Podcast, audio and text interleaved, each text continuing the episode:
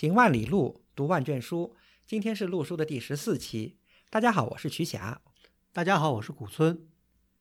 陆书是一档讨论艺术和历史的播客节目。我们追求行知合一的学习体验，行路读书，知其然更知其所以然。欢迎大家订阅收听。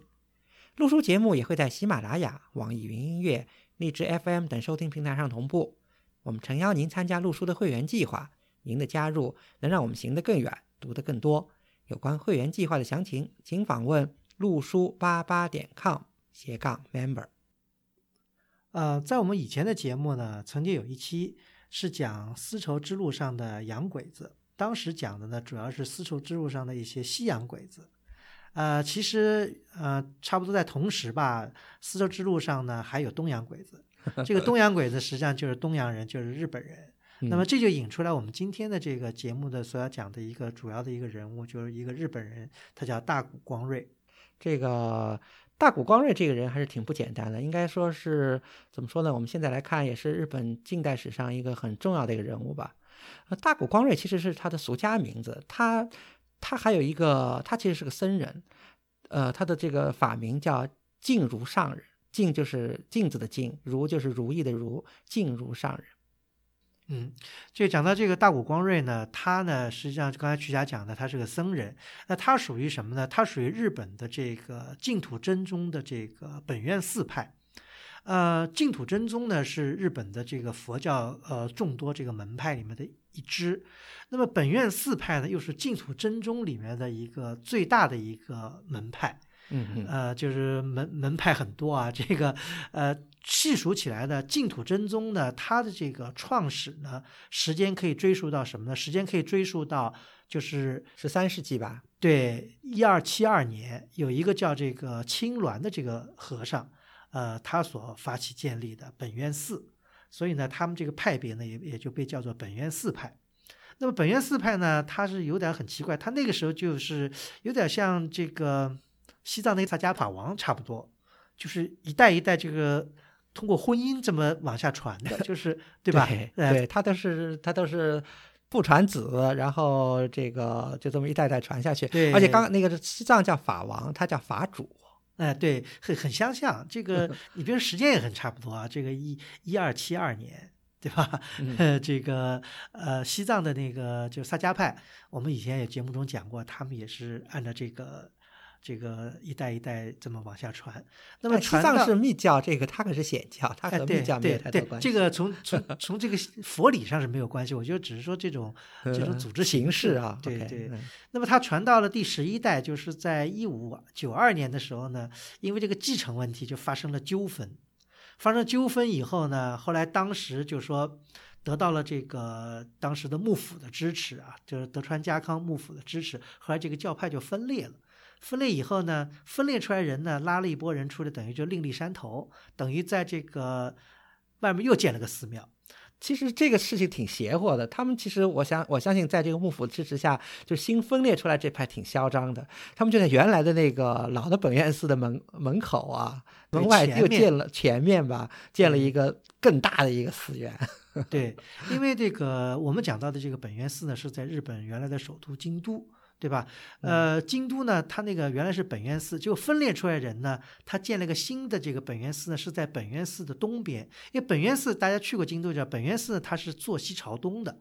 呃，所以呢，等于东边等于就是在这个老本愿寺的前面了，是不是？对的，对啊，对啊。那么这样分裂以后呢，后来就等于变成了叫。两个本源寺，那么俗称呢，就一个叫西本愿寺，一个叫东本愿寺。那西本愿寺呢，等于是老的，是正根儿，那么也叫这个本愿寺派。那么东本愿寺分裂出去的呢，它是新的，但是呢，因为他们也都姓大古，所以呢，他们又叫大古派。对，那这个呢，很有点有点搞的。这东本愿寺叫大古派，西本愿寺叫本愿寺派。所以门口呢都是写的大本山，这个本愿寺，这个叫净土真宗本愿寺派大本山，一个叫净土真宗大古派大本山。但是呢，净土真宗这个本愿寺派大本山的这个法主呢，又是姓大古，所以这个所以大家得想着这里头的的关系啊。对，所以我们就花点时间都把这个历史讲一讲，这样可以以后可以这个清更清楚一点。对，那么传到了第二十一代以后呢，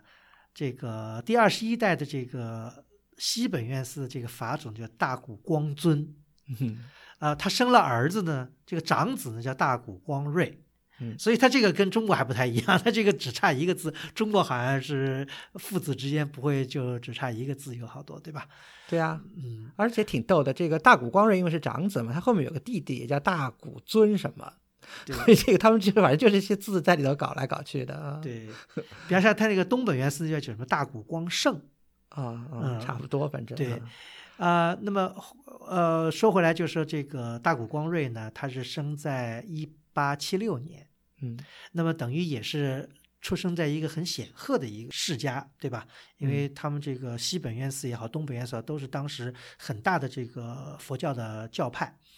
对啊，据说有有可能说这个本院四派就是净土真宗本院，当时在就是在明治维新时期的这个信徒也有可能要近千万人，嗯，不得了的一个大的一个佛教派别。对。那么他呢，等于是长子，所以理所当然呢，也是作为这个继承人来培养的。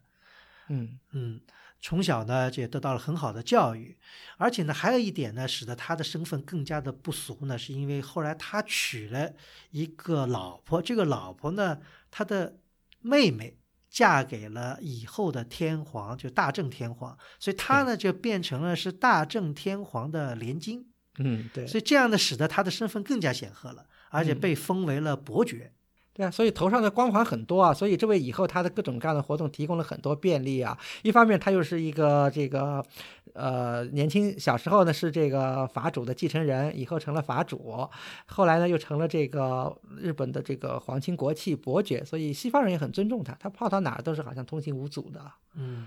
另外呢，再说一个题外话呢，就是如果看了这个我们会员通讯里会有他的一张照片，这个应该说在那个时候呢，这个也是很英气风发的一个小伙子吧，嗯、这个 所以这个我想要不然的话，这个也不会这个娶到这个 跟这个大正天皇做连襟啊。是，那么我觉得就说，呃，这个小伙子呢，其实从小呢也有很远大的志向，因为这个呢也跟这个日本当时的佛教所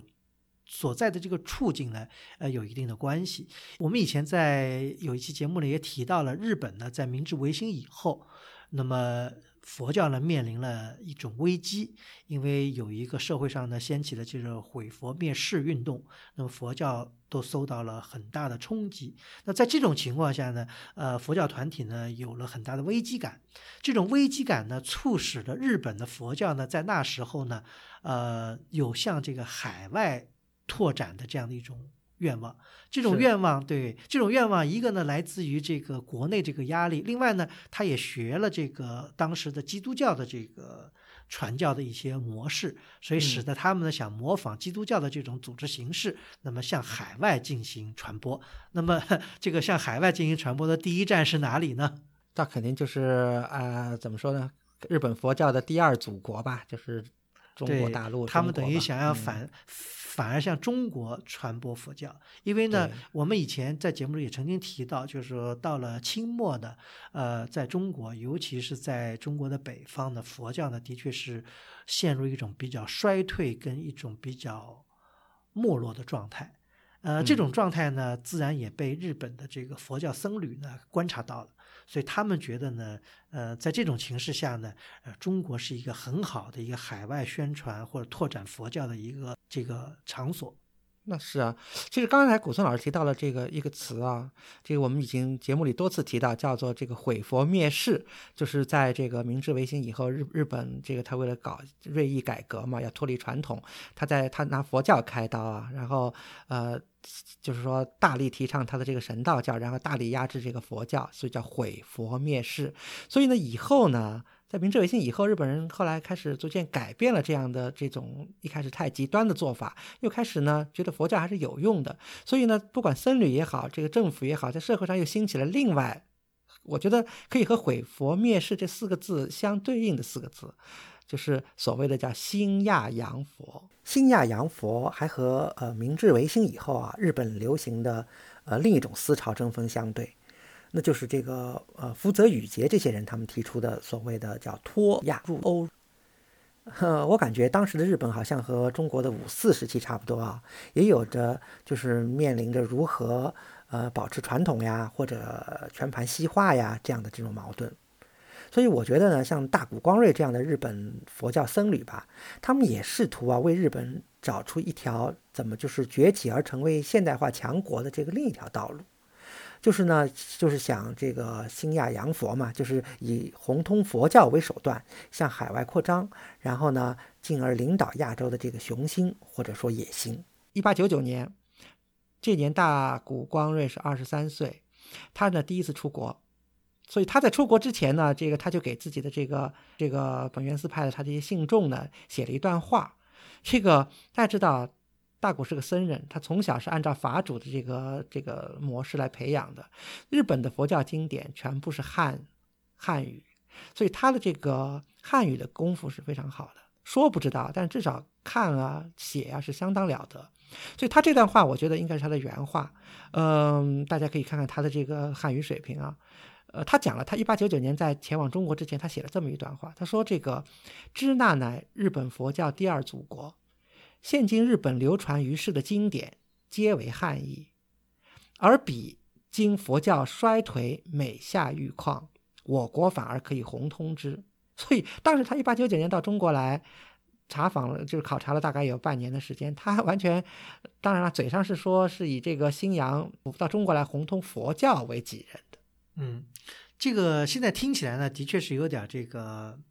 不好理解或者匪夷所思，怎么想起来这个日本人反过来到他的等于是呃等于是班门弄斧一样，到他祖师爷的国家里来来传播这个我们当初传播过去的，就要像鉴真啊或者各种各种这个空海，空海曾经到这个中国来留学，把佛教带回了这个日本，对吧？怎么反过来好像你等于又反过来到我们这儿来传播佛教？呃，这个呢，的确是一个有很复杂的一个现象，这个是一个。呃，当时的一个历史现象吧，因为翻开我们这里的一些，嗯，就是关于佛教的一些这个记述啊，嗯，大家也记得我们在以前的这个有一期节目曾经讲到，中国在近代佛教有一个很有名的一个人物叫太虚法师。呃，太虚法师他也是等于是一个改革佛教的一个领军人物，当时他们就跟这个日本佛教有很多的联系，的确也是想中日两国佛教界能够携起手来，能够把这个佛教能够振兴起来。这个呢，从宗教上来讲，他们的确有一种呃相互的一种互帮互学的这样一种。一种概念吧，因为你想，呃，曲家咱们也讲过，因为那个发现那个造成金藏的这个这个蒋维新就来自这个叫呃南京有个组织叫支那内支那内学院，对，为什么叫支那内学院？这个名字放在现在听起来是有点不太政治正确，对吧？呃，但是我想这个名字也跟日本应该有一定的关联在里面，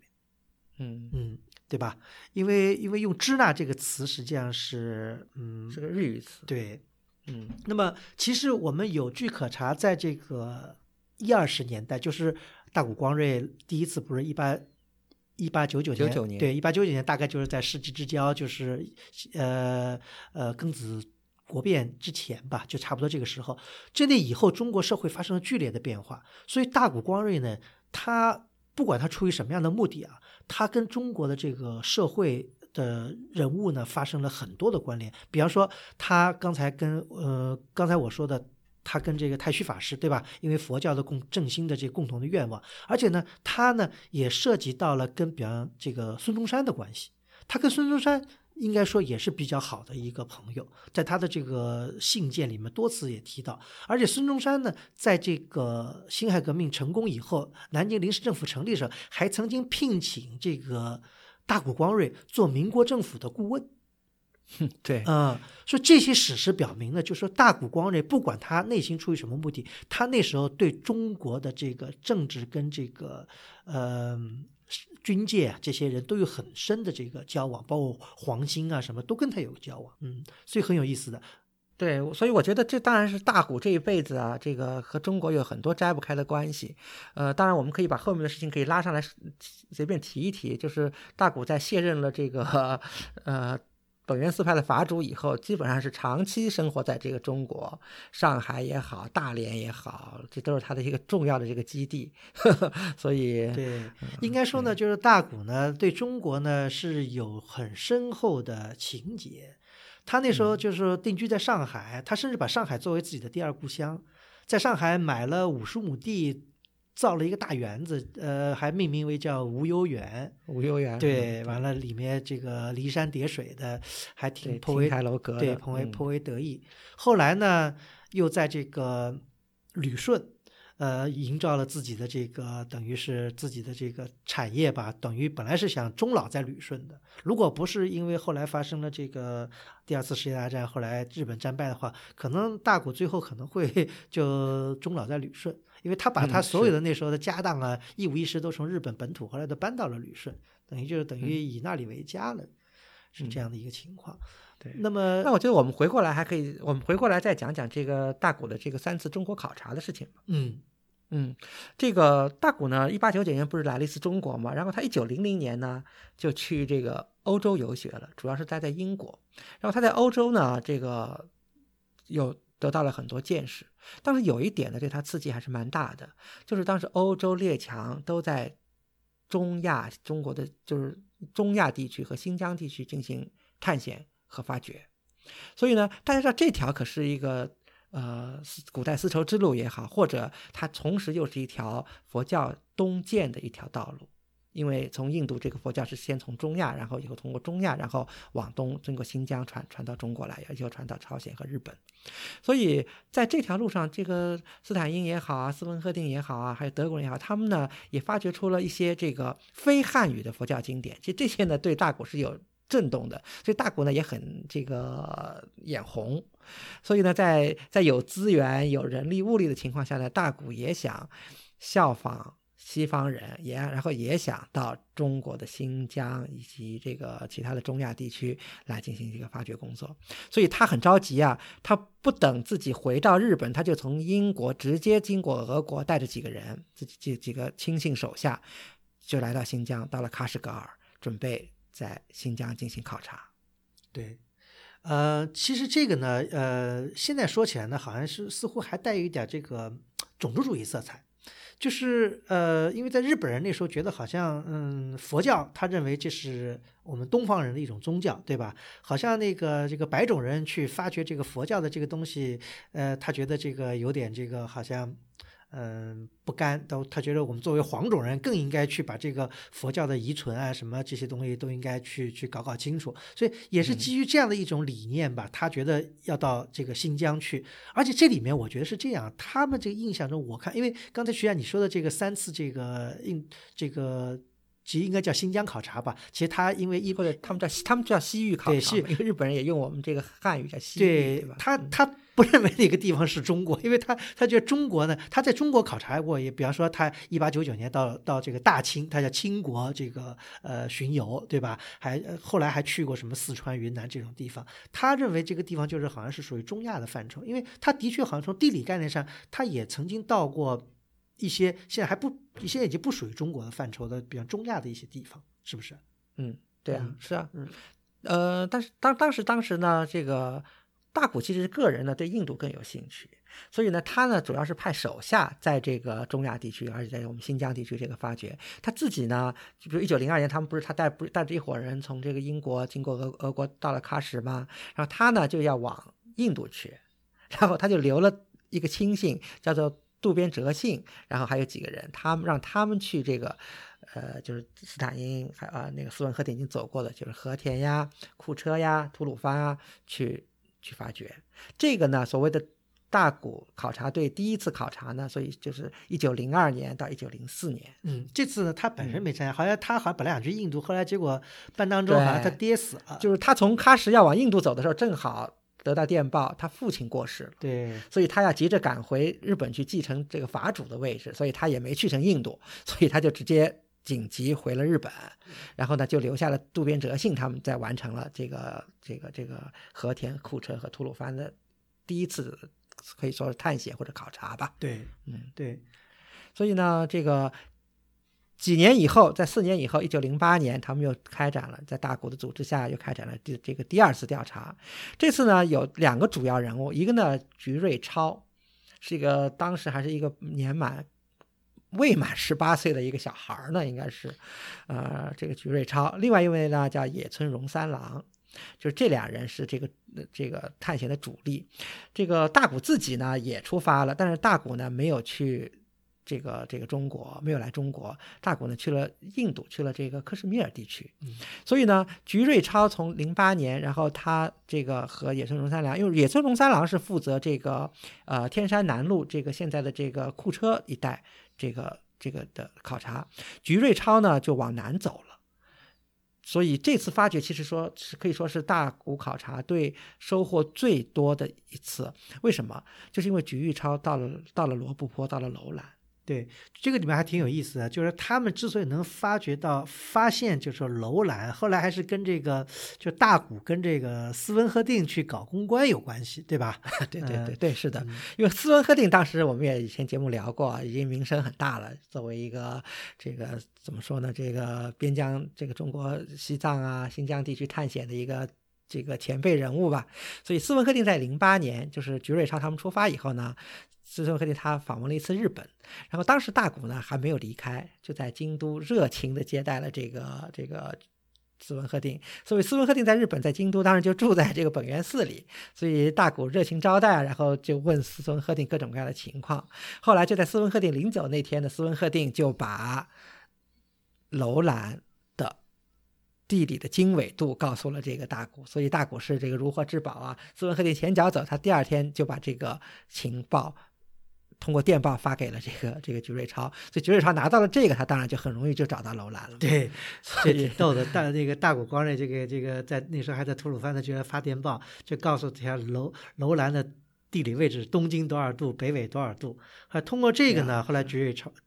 就找到了这个楼兰地区。这一次实际上，我觉得菊瑞超的这个发现，应该说是他这三次这个考古发现里面就最重要，而且发现。发现最丰盛的一次，因为他这次发现了这个最著名的这个李柏文书。对，李柏文书，李就是木子李，柏就是这个柏树的这个柏。嗯，这个李柏文书不得了啊，因为李柏文书呢，李柏这个人呢是在《晋书》，就是在这个我们二十四史里的那个《晋书》，就是写西晋的那个《晋书》里是有记载的，在《张轨列传》里是有记载，就是在历史上有名有姓的这么个人。他他是个什么人呢？他当时的这个。职称职衔啊，叫西域长史，也就是当时西晋呢，在派驻在这个西域地区，这个嗯，很难说是统治吧，就是进行一种活动的一种一一种，就是制约、制衡西域各国的这么一个这个机构的这么一个官员。所以李柏文书呢，其实有两封，一共四张纸头，呃，基本上还是保存挺好的。一个呢是李柏给自己的一个长官，就是张轨。这个张轨这个人呢也挺重要，他就是以后这个在西晋灭亡以后，不是分分裂成这个五胡十六国了吗？他是钱粮的一个实际的一个创始人，是李。所以李柏文书第一部分是李柏写给张轨的一封信，第二封呢是李柏。给西域诸国国王的一封这个 像寒暄、像礼节性的这么一个信，所以这个呢，就这个文书真的是可以和这个历史上很多细节都可以对上，至少知道西晋当时是怎么在进行西域地区进行经营的一种实际情况。所以这个李柏文书可以说是整个大古考察队从西域这么三次考察，从西域带从新疆地区发就得到的一个最重要的一件。呃，非常珍贵，所以这引起了这个当时的学界的很大的轰动，而且这个发现的人很就是很有意思，是什么呢？就是说，呃，相比这个西方人对这个。西域的考察啊，因为西方人对西域考察都是些呃训练有素的专家，比方说什么斯，无论是斯文赫定啊，斯文赫定是地理学家对吧？斯坦因，斯坦因是受过严格的这个考古训练的。对啊，包括这个，而且这个德国的这个勒克克什么都是属于这个呃训练有素的一些一些专家吧。而刚才那个曲霞说这个。菊瑞超他是一个等于二十岁左右的一个小伙子，而十八岁，对，而且没有受过任何的这个这方面的专业训练。菊瑞超自己也是个僧人，对，没有受过任何的专业训练，所以他这个发现是发现了，但是有些东西很遗憾，就是说他没有就是留下就是科学的记录发现的一个过程。据说他的日记呢，后来还失火，还烧掉了。所以后来他事后回忆，到底在哪里发现的，他有点记不清楚，或者是前后矛盾。他也很有意思，他说这个好像他到了一个叫三间房的一个遗址，对吧？他他看这个，这是他自己后来说的，说是呃，看这个地方，就是还想再看看有没有什么发现。说是后来一看，看见什么一个土墙下面有一个有个什么有个缝儿，然后他就拿什么树枝在那缝里勾来勾去，勾来勾来。后来拨了出一个纸团儿，后来把这纸团打开一看，就是李李百文书。所以当时他就什么伏地大喊什么天皇万岁之类的，就是听起来好像有点有点像这个有点像这个戏剧化的一个一个过程啊。呃，而且因为记忆很多东西是不准确的，尤其在这个天热呀，或者在荒漠地区，而且事情又比较多，每天都发生很多很多事情，所以呢，古松老师讲的呢，也只是这个现在我们知道的一些唯一的一些细节了。这个李百文书到底是在楼兰哪个位置啊，在哪个他的三间房在哪个位置，其实现在都是不是很清楚。大家想，其实这也是就是现在对日本的所谓大古大古考察的。诟病最多的地方，好歹大家想一想，这个斯坦因啊，在这个几次到西域去考察，斯坦因的这个著作，如果从地上堆起来的话，基本上要有一个人高了，有那么详细的这个发掘呀，这个探测的这个这个资料，而菊瑞超和这个野村荣三郎就是薄薄的这么。这么一本小的这个薄书，而且还记忆不是那么准确，所以这个可以说，这个这个日本这两个小和尚就是在这个西域，当然他们大国考察队带回来的东西很多。一方面呢，他们也不是发掘的，就是当地买的或者怎么，当地问农民啊，或者怎么收购呀，或者就买的。所以呢，这是一方面。另一方面呢，也是他们看哪儿有些建筑的基址啊，或者他们就是乱跑一气，反正能淘出东西来就是东西来。所以什么地层啊，什么建筑呀，什么就完全没有概念。就是以出东西为主嘛，所以这也是大家现在对日本人这个批评的是最厉害的地方。对，而且更重要的就是像李百文书类似很多东西，你都不知道是哪儿出的，最后反正就是嗯这样了。大概啊，这是库车出的，这是库木图拉出的，科兹尔出的，但具体是哪儿出的呢？不知道。对，那么讲的这个就是说，他们还有第三次考察，第三次考察时间，利利拉前后时间更长了，呃，从一。九一零年一直到一九一四年，中间还有这个辛亥革命的爆发，中间反而呃来来往往的很多这个经历啊。那时候呢，就说，当然这次考察呢，呃，比较波折，里面有很多事情，呃，但这次。这个反正这次考察，菊瑞超呢，因为在楼兰拿了李百文书呢，所以他又想他又去了一次楼兰，想碰碰运气。所以呢，这次他在楼兰倒没发现什么，但是他把那个米兰佛寺的那个壁画接了好多。嗯，所以这个有很多这个在在日本。另外呢，就是因为辛亥革命嘛，然后所以呃，他们后来。两个日本人还去了敦煌，但是他们在敦煌呢没有得到太太大收获，因为敦煌的这个文书卷子已经是已经尾声了，都已经剩下的都已经调到北京去了，所以他们日本人也没有得到敦煌什么。对，所以第三次应该说这个收获可能并不是很大。还有一个呢，就是说他们这些，因为就刚才徐家讲的，他们这些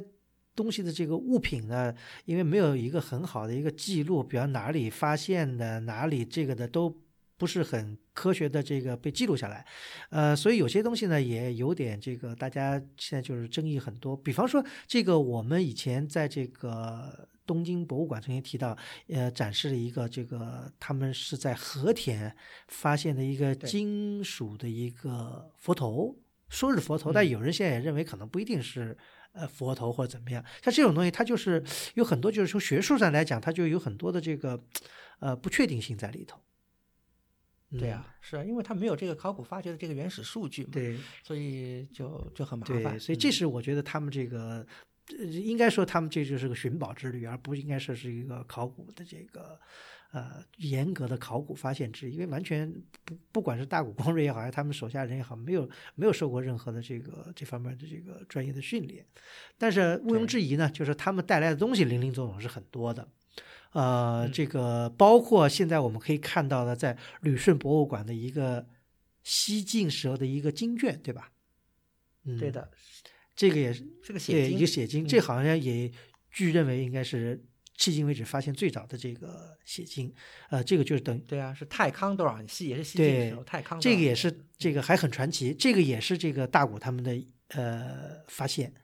呃，这里面呢就有一个很有意思的一个后续啊，就是大古呢把这他这些西域的所有的发现，当然很很多东西也很以为自豪，也在日本当时也引起了轰动，对吧？引起轰动以后呢，完了他这些东西呢都都弄到日本，完了呢有一部分呢是存放在了寄存在了这个京都的一个博物馆。那么还有些呢，他还专门造了一个房子，完了把这些东西都放在里头。那么但是呢，这个事情就是天有不测风云，因为呃，就是在一九一四年。呃，就是他们这个第三次考察结束后不久吧，或者就差不多同时，结果大谷呢就因为这个可能因为经济上的一些问题，因为他这个花钱花的太多了或者怎么样，造成了财务上的，所以他不得不引咎呢辞去了这个本愿寺派的法主的位置，那等于就是灰溜溜的下台了。下台以后呢，他因为欠了一些债务，所以他的这些很多的这些西域来的这些文物呢，有的呢就必须要变卖。嗯，比方说，他有很大一部分文物，后来当时就卖给了这个朝鲜的这个总督，卖给朝鲜总督以后，这批文物后来就入藏到了这个汉城的这个朝鲜总督的这个，就当时朝鲜总督博物总督府博物馆吧，呃，结果就现在的现在的汉城国立博物馆，对，这是一部分东西，还有一部分东西不是就是在日本嘛，因为他这个有有欠债或者什么，就后来就归了这个日本的这个当时的这个就是博物馆。那么现在等于我们在这个东京看见的这些东西，就是这批东西的这个之一吧，应该是。那么还有呢，就是很有意思，就是讲到就是说，嗯，大谷呢后来他不是就是在日本后来待着，可能觉得没意思或者怎么样吧，就后来他移居到中国来了。后来他在这个定居在了旅顺，所以他把很多东西都带到了旅顺。所以有些东西后来就留在了旅顺，就成为了现在旅顺博物馆藏品的很大一部分。呃，特别有意思。但这个里头呢也挺有意思。这个大谷，我觉得他也是不甘心。他到了中国以后呢，他当时问这个南满铁路啊借了一大笔钱，所以呢，这个呃，所以他把自己的一些，就是说，甚至是这个本源寺派法主历代的藏书，还有就是他当然从西域带回来的这个物品，都抵押给了这个南满铁路株式会社。所以呢，当时是一九一五年嘛。后来到了一九二五年，他钱还不出来，了这些东西也都分各自，图书也归了这个南满，然后这个那些文物呢，也就就归了这个当时这个旅顺博物馆还是所谓的这个关东厅的博物馆嘛，所以就归了这个关东厅博物馆，所以就是现在这个我们在旅顺博物馆看到的那些所谓大古家藏的这些文物，就这么来。那大古呢，当然他也有心人，他这些文书啊，这些文物啊，他自己呃都拍了照，他出了。好几本书了，好像对吧？他出了一本叫《西域考古图谱》，是一本大书，还出了叫《新西域记》。完了，他还发表了一些东西，就因为这些资料留下来，后来才有这段佳话。就是什么呢？就是这个，呃，上个世纪可能末吧，这个当时的这个旅顺博物馆的一个研究人研究的一个副馆长，呃，他就在清理这个这个旅顺的这个留下来的大古的这些文物时候，他看见有些残卷。残的写经卷，后来跟这个当时这，因为这个写经卷已经残了，那但是一对对照了当时大古那时候就是在二十年代那时候就是发表的那个写经卷一对对上了，是其中的一部分，而且那时候是完整的，看见还有这个太康年号，所以这样就呢才论证出这批留在了这个旅顺博物馆的这个写经卷。是属于这个太康年的那个写经卷，应该被论证为是这个有年号。虽然这个年号现在没有了，因为已经已经残了，但是呢，是那个时候的这个写经卷，是应该是现存最早的这个写经卷。所以这是，哎，对啊，就是原来完整的，后来怎么会碎了，也是挺因为遗憾的。这里面这里面有很多的这个，就是因为大家知道这个很曲折，就是这个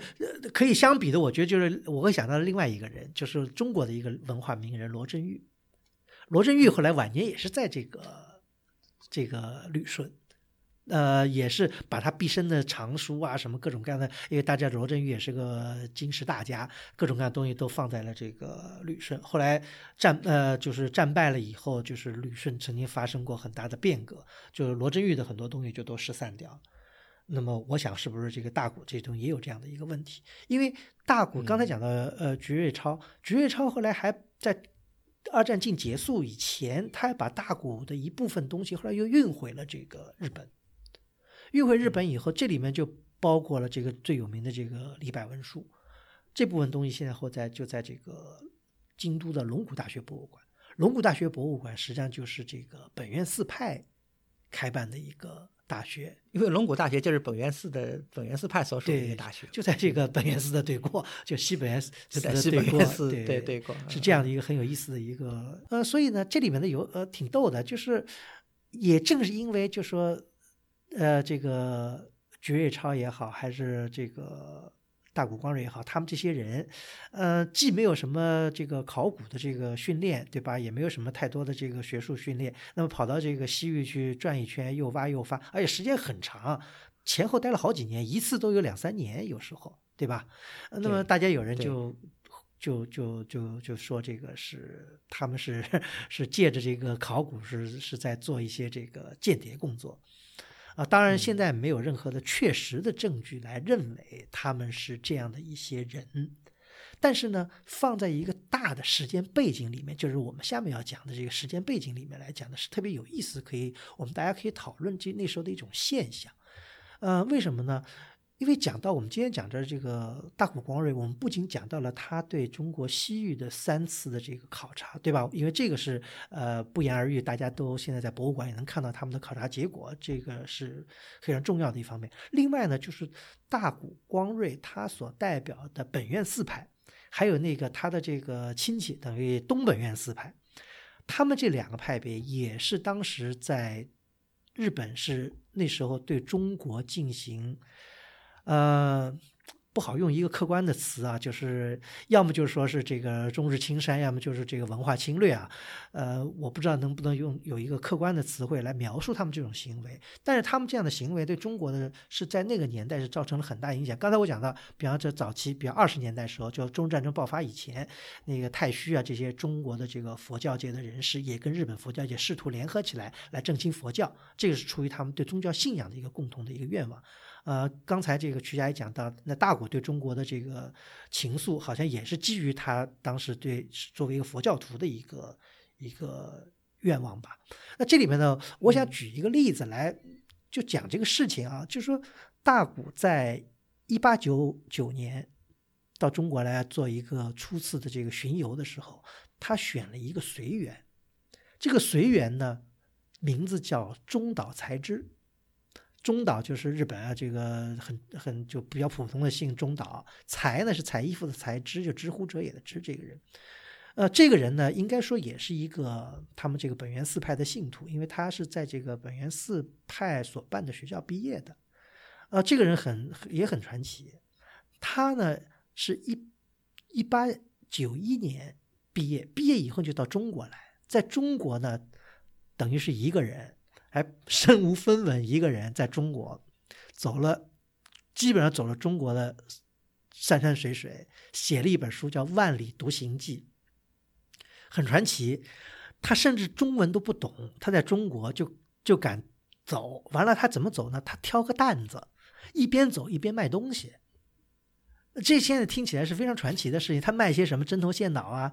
呃，什么洋火蜡烛啊，这这种东西，就靠卖这些东西。完了，他就一边。走一边卖，就是像个货郎似的，在中国这样走，而且时间点是一一八九一年，是在中日甲午战争以前。呃，据说这个人还不是唯一的，这个人也是受到了别的日本人的启发，对，启发。还有日本人更早，这个人呢叫什么呢？叫荒尾经。荒尾经在一八八六年，那更早了，一八八六年，那就是。比甲午战争等于早了十年了，对吧？甲午战争是一八九五年吧，对吧？一般早十年，一八九四年，一八九四年，他也是当时是什么呢？也是说当时挑着担子在中国卖药，一边卖药一边巡游中国。但是这个人是日本陆军参谋本部的，嗯，呃，我讲的这个大家就能明白是什么样的一个意思。但是呢，没有资料来证明这个，呃，这个。中岛才知呢是跟陆军有什么关系？但他是这么说的：“他说我是为了佛教，为了日本，我到中国来受这样的这个苦。完了，他说我只有这样跟中国人打到中国人中间去，才能够了解到他们的习俗、他们的人情、他们的历史、他们的语言。他只有跟中国人进行着这样的这种这种斗争，就是不是到不叫斗争了。他很有意思，他比方说他这个被日被中国人的地痞流氓打呀，被人骗呐，甚至于人家拿他东西，他要去抓人家或者怎么样，他做了好多样。他说只有这样，他才能跟中国人打成一片，他才能把中文学得很好。所以后来他才被选为了这个。大谷光瑞到中国第一次巡游的一个随员。呃，特别有意思，就是我讲这个，就呢，呃，他自己说我做这些事情，我都是为了佛教，为了日本。啊，不过很很有意思的一个事情，我我我为什么要再说这个事情呢？因为这个人呢很传奇，这个人后来又云游到哪里去了呢？后来他又云游到了云游到了阿拉伯世界。云游到阿拉伯世界以后呢，他为了去麦加，他后来又变成了一个穆斯林。他自己说的，他说：“他说这个阿拉伯麦加作为伊斯兰教的发祥地，呃，教主穆罕默德的出生地以及首倡伊斯兰教的圣地，他说是不允许这个异教徒踏入的。嗯，我想这可能是指的是麦加的那个那个天房吧，就是那个圣墓，就是那些伊斯兰教徒都要去朝拜的那个地方。他说，如果异教徒呃被发现，是会受到麻烦的，会甚至会被打死。”所以呢，他说我作为日本人，他说我呢，呃，如果要进入这个麦加，那么我就必须要变成一个回教徒。所以呢，他后来又等于是说说，好像等于是就是不知道回教是不是要受洗啊？他就等于是他就洗心革面，等于就就说这摇身一变变成了这个穆斯林，对，就是变成穆斯林了。他就是为了去这个麦加看这个麦加还怎么样？就说呃很有意思的一个。这个这个事情，我觉得真是想想也是很有意思。这样呢，这是让我联想到了我想到的另外一个史料。这个这个倒不是西本愿寺派，是那个他们那个本愿寺派的亲戚，就是那个大古派，这东本愿寺的事儿。就是当时这个明治维新以后，不是大量的这个西方基督教开始在日本可以自由传播了嘛？然后这个东本愿寺派，他们当时为了抵御这个基督教的这个影响，然后他们他专门有东本愿寺派了自己的僧人，改名换姓。接受洗礼成了基督教徒，然后到基督教的教会里去搞，就是探听情况，然后回来把事情搞清楚以后回来，然后怎么采取策略来对付这个基督教？这个我觉得是不是有相关性啊？这个日本人是不是特别习惯于做这些事？不知道，因为这个这个中岛这个人，他后来就一九四二年死的嘛，死的时候已经有七十四岁了，他那时候呃还有这个反。我想那时候可能又是佛教徒了吧？他的法名叫叫空善愿是济善姓氏啊，所以这个很有意思。因为他一直在他的文章里面讲，他做这些东西都是为了佛教，为了日本，这是他的，这是他的初衷。但我那那其实是很明显的，这个他的这个意图。但我虽然。就咱们现在虽然不知道这个他去天方去去去卖家的什么用意啊，但是他去阿拉伯世界巡游的用意，但是，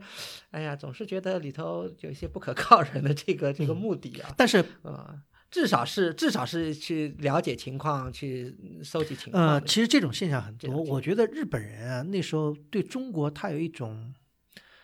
呃，不管是什么样的一种感情吧，就说因为那个年代很多的日本人，他的以后都是些学者，我不知道他抱有什么，比方我们以前讲过的关野真也好，对吧？呃，伊东忠太，呃，这个长盘大定，长盘大定本身他也是这个好像是是净土真宗派的，他，对啊，长盘大定自己就是呃东本院寺的一个高级的一个一个呃，还有比方说这个冰田耕作这些人。呃，甚至包括内藤湖南，对吧？这个呃很有名的汉学泰斗了，日本的，他们都或多或少的，呃，因为主观对中国的文化的仰慕也好，和或者客观的什么情，他们在那时候做了大量的对中国的研究、了解、旅行，还有这个记录，对吧？要不然这个煌煌巨作那个《支那佛教史记》从何而来呢？对吧？在那个年代，他们能够踏破铁鞋走遍了这个神州大地，一处一处的去记录，完了弄下了这这样很珍贵的史料。不，我们现在看起来，这个呃《支那佛教史记》是非常珍贵的历史资料，对吧？但是这些东西相比他们同时期的这个欧美人来说，因为他们对汉学更精通、更了解，所以他们能了解的更多。对吧？对，这个是我觉得是从现在来讲，客观上是给我们留下了很多的这个很珍贵的史料。但是他们的这个主观意图呢，的确是放在那个大时代来看呢，是的确有很多让人觉得，嗯，怎么说呢？这个不得不有一个问号的地方。就跟刚才我讲的，他说的，我们是为了佛教还是为了日本？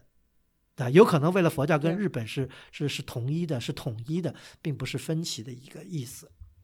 对呀、其实呃，回过头来再看这个大谷的三次西域考察吧，不要说现在大家就是有人对他们的这个动机，对他们做在在西域新疆地区做的工作有所怀疑，即使即便是当时深刻卷入了这个西方考察的，比如像当事方，比如说英国人、俄国人，英国人、俄国人都觉得他们就是日本间谍。当然，这个从中国人角度来说，说他们都是间谍，就这不是现在的一种看法，是当时的英英国人、俄国人就是这么怀疑他。因为的确是呃有史料证明啊，就是呃中日甲午战争是一八九四年对吧爆发的，呃这个，但是据说是在前面十年，就日本曾经向中国派遣了大量的这个间谍，他们就化妆成，因为人种上分不太出来嘛，对吧？嗯，就化妆成。他们完了就在中国收集各种各样情报。后来到了甲午战争以后，后来还曾抓过抓出过日本间谍，处死啊什么，还有这样的事情发生，就是有点像刚才讲的这个荒尾经，就他效仿的那个人，他们就在中国就是完全是受这个日本陆军的这个派遣到中国来收集各种各样情报。嗯，对呀、所以有的时候想想也匪夷所思啊。这个时候还都是甲午战争爆发之前的那个人，都好像是一二十年之前了。好像当时按照现在的有些人的这个这个研究，当时日本军部就觉得这个呃这个。西方帝国主义在这个中国瓜分这个势力范围嘛，然后这个长江流域，说日本也要以后也要参与一伙，说是把四川控制，把长江上游控制了，把四川控制，如果成为日本的势力范围的话，怎么会会对日本有什么什么好处？这个都是日本人这个，所以虽然当时他们实力不逮，但是他们这个规划设想的都是早就深谋远虑，早就想好了。所以现在让人想想也是不好因为他们当时曾经中岛就曾经讲过，他们这个呃那时候提出过叫日清提携，呃这个当然在这个第二次世界大战就管它叫日中提携了，还有就是叫支那保全，这些这些可能都是他们所谓的一些呃我不知道是怎么来理解，他们主观或者客观作为一个。呃，作为一个日本人，他们就有这样一种爱国的情愫，就是为了国家的利益，就是说，就跟讲的，为了日本，对吧？为了佛教，呃，其实佛教很遗憾，其实在这个上个世纪这个中期以后，也变成了日本，尤其是日本军部作为一种手段，或者自自觉或者不自觉的被利用了。因为这个是很明显，因为在二战期间，这个日本曾经利用这个宗教吧来进行这个达到一些目的。这个这个史实咱不展开讲，但有一个现象，我觉得我们在这儿可以提，就是什么呢？就是东西本院寺，当然以东本院寺为第一，他们就领衔作为日本佛教在中国进行传播。呃，最早有据可查的，在一八七六年，也就是大概是这光大谷光日出生这年，东本院寺就在上海建立了它的这个分部。呃，嗯很有意思。如果今天我们在上海，因为我也挺有呃，我现在才知道，因为呃，上海有一个西本院寺的一个分，就上海别院现在居然还留着，是在上海的这个呃乍浦路上。呃呃，挺有意思，因为这个地方呢，我小时不是我小时候了，就我在上海上大学的时候，我经常路过那，因为我我从这个同济出来，我要在那个地方换车，所以经常路过那，但是我不太理解那个建筑是什么。后来我才知道，原来那个是一个日本的一个寺庙。那现在我才知道，那是日本的西本院寺在上海建的一个别院。呃，它呃很有意思，这个建筑特别有意思，因为我们把它放在了我们这期的会员通讯的封面。呃，大家如果去过日本东京的驻地，驻地有一个本愿寺，西本愿寺，呃，可以看出他们之间的这个这个关联特别有意思，而且建筑年代也差不多。呃，有人说呢，这个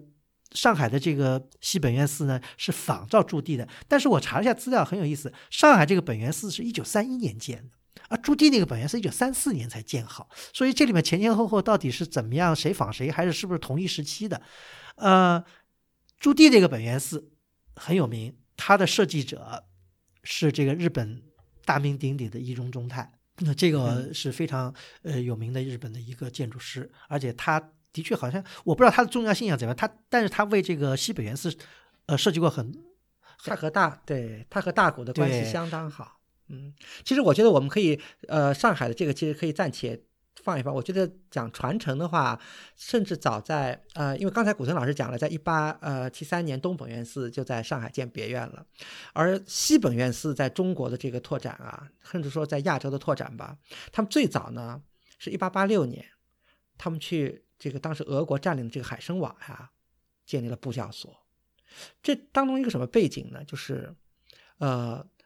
在十九世纪末，日本大量向海外移民，比如说日本移民的一个方向，比如夏威夷是一个方向，然后在俄国的远东呢，也有大量的日本移民，甚至到了上海，也有很多人移民移到上海。所以当时呢，本院寺当时他们这个西本院寺要向海外拓展，一开始他们的这个打的这个契子进去啊，就是要在日本向海外移民的这些人当中进行布道，建立自己的组织。所以最早是在海参崴建立了这个这个布布教所。后来呢，在大家知道，一九零四年日俄战争爆发了，所以本院寺这些僧人啊，这个组织啊，他们又成了日本军队的一个马前卒，鞍前马后的。因为日本人搞在东北的一个很大的一个宏伟的目标，就是要大量的向满洲、向东北移民，所以，所以本院寺教就是说，西本院寺派就要在这方面进行。这个工作为日本的为协助日本政府搞移民开拓做许多工作，所以他们在零四年开始就在呃现在的大连建立这个本院寺的寺院。一九零八年的时候，他们又在大连的南山这个山路建立了他们的一个很高级别很高的一个寺院，叫本院寺的关东别院。这个关关东别院很有意思啊！这关东别院就是刚才 古村老师说的那个伊东忠太设计的。就原来那个设计呢，是伊东忠太拿伊东忠太拿的这个方案。这个呃，我们现在都查到了，当时伊东忠太为这个大连关东别院本院寺关东别院的一个建筑的一个设计图，非常有意思。这个设计呢，这个我们在这个会员通讯里会贴出来给大家看啊。它是采用的一种怎么说呢？是种叫印度呃。用英语说叫 Indo 这个 Saracenic 复兴式，呃，这种建筑形式呢，其实就称印度哥特式，或者叫新莫卧儿式。如果我们这个去过印度，尤其到了这个这个德里呀、孟买地区，这个大家就很了解。这种建筑式样呢，是十九世纪末呢，在印度地区特别流行。一般呢是由英国设计师，就是为当时建立的那种大型的公共建筑设计的。它的基本特点是什么呢？就是它的这种建筑的形式啊，就在平面和结构上呢，它基本上是采用西方的，比如说像哥特复兴式啦，或者新古典式了。但是它在建筑的装饰细节上，大量的采用了这个木尔王朝以来的这种印度的装饰元素，所以呢是有带一些伊斯兰这种风格的。但是当时英国人认为这就是印度的这种传统式样，把两者结合起来，所以叫印度 Saracenic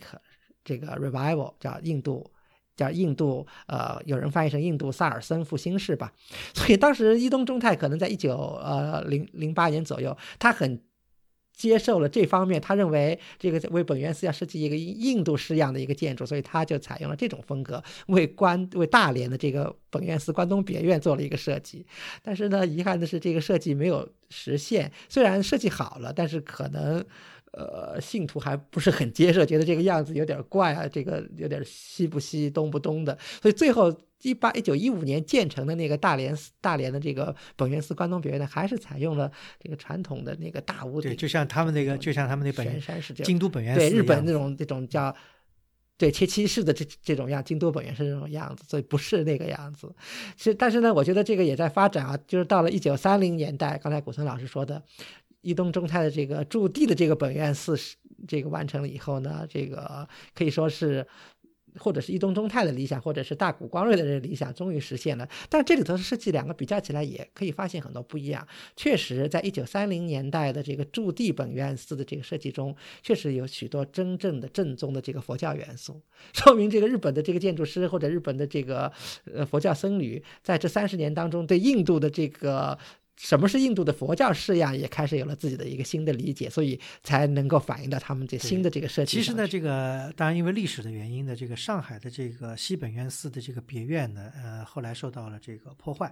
呃，在它的这个原始设计跟在一九四四年造成的现状来看呢，就是说在现在的这个它的这个西本源寺的后面，它起了一个像这个现在菩提伽耶那样的一个塔。呃，也三十多米高，呃，基本上就是仿造这菩提迦耶的这个样子。呃，这个有设计图，但呃也有老照片，但是这个建筑因为历史的原因，因为一九四四年才建好，一九四五年日本人投降了，当时可能就因为这个战争的原因，或者因为我们这个中日之间的这种民族的情愫吧，后来这个塔后来当时就被拆掉了。呃，这个寺院后来，这个上海的这个寺院后来也被充公了，因为呃战败的时候，就说他们在这个西本愿寺这一派啊，也挺辛苦，就是也挺不叫挺辛苦，也挺积极。到了一九四五年的时候，西本愿寺这一派在华的这个传教据点就达到了一百八十处，就说累计了大概快有近一百年吧，因为他们从一八几几年开始嘛，这七八十年的这个传教界，但是等于到了一九四五年，因为日本战败，这些都被归零了，呃，包括这个西那个上海的西本愿寺，后来他那个塔被拆掉，那个寺院呢也改做了这个他用。呃，但是呢，呃，比较幸运的呢，就是呃，现在的这个上海的这个别院呢，遗迹还能看见。而徐霞刚才讲到这个，呃，这个大连的这个叫关东别院，对吧？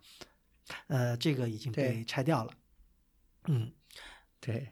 这上海这个本院寺的这个，当时它叫上海别院嘛，呃，这个所谓的印度阿占陀式的这么一个建筑，呃，古村老师以前经常看是吧？我是半年前去了一次，还觉得挺有意思。是，是一个非常特别的建筑，因为呃，我们也做了几次印度的旅行，所以呢，的确也能从中发现它采用了很多这个印度佛教的一些。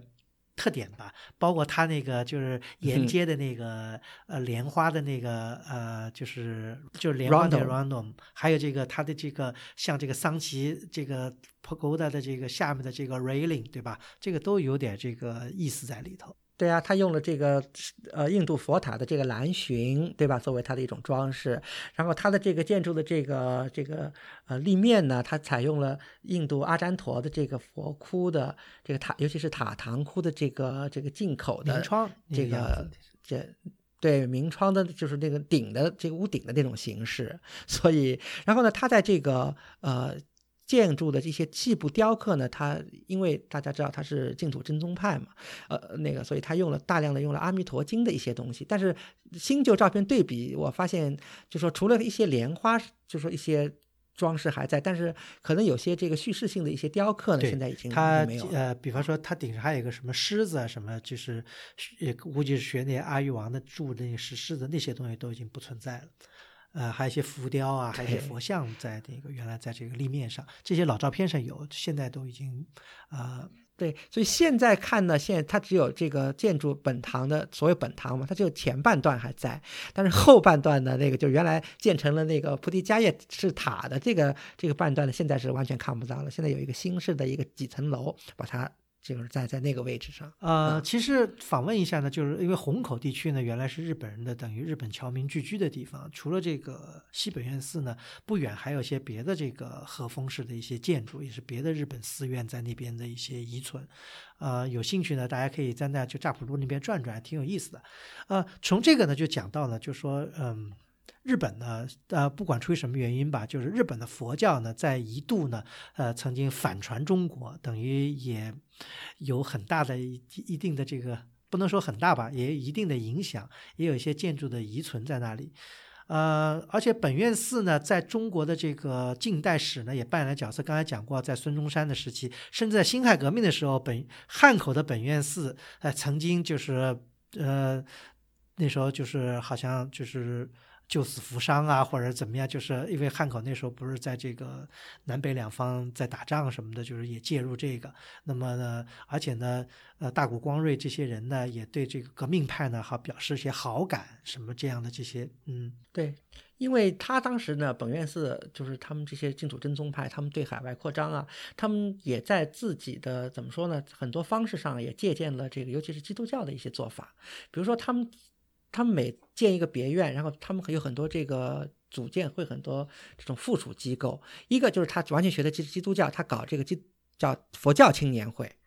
他也搞佛教富人会，就完全是 YMCA、YMWA 这个这样的这个这个概念。然后呢，他还办学校、办幼儿园，尤其他挺有意思，他还注重一些妇女的一些技能的培养，比如说什么这个本院寺的这些妇妇女的技术呀，什么这些一些学校，就搞一些这样的一些事情来吸引这个性质。是，而且那个。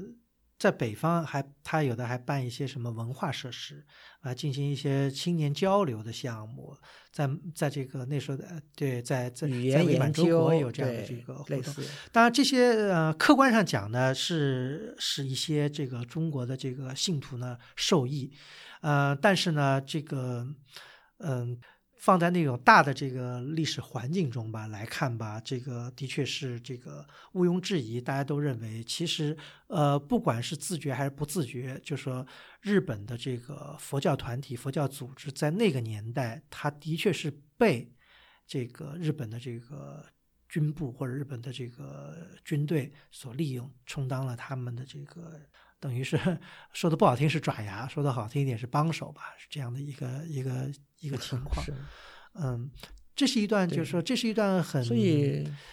呃很矛盾的历史。就说我不能否认，他们其中一些人可能是怀有非常善良的一些宗教的这个愿望，或者对中国文化的仰慕，或者怎么样的一种情愫在里面吧。我觉得这是这是不容置疑的，因为呃，你还记得吗？这个。曲霞老师，我们以前还看过一本书，就是当然是是比较小一辈的这个日本的作家写的，就是他们当时写了一个，就是那时候在山西山西访问，对吧？那个就是。嗯，水野清一对，和日比他们水野清一这些人已经算是比这个冰田耕作这样是年轻一代的这个学者，对吧？他们那时候在中日战争时间，他们而且五十年代把这个书发表了，曾经也非常呃愧疚的说，那时候中日陷入了一种这个战争状态，他们也目睹了这个中国民生的凋敝，比方说这个建筑的这个被摧毁啊什么这方面，他们也。感受到了战争的这个对这个破坏，甚至于感受到了这个中国人民因为战争而对日本人的这种敌视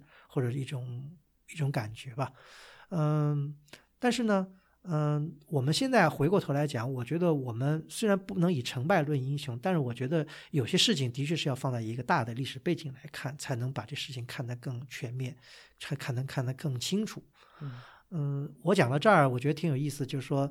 嗯。我们刚才讲到的这净土宗宗，对吧？他们当时甲午战争以后，借着日本是胜利国，那么在中国大量的传播，完了借呃又倚住了日本的这个军国主义的势力，达到了很多的这个这个特权，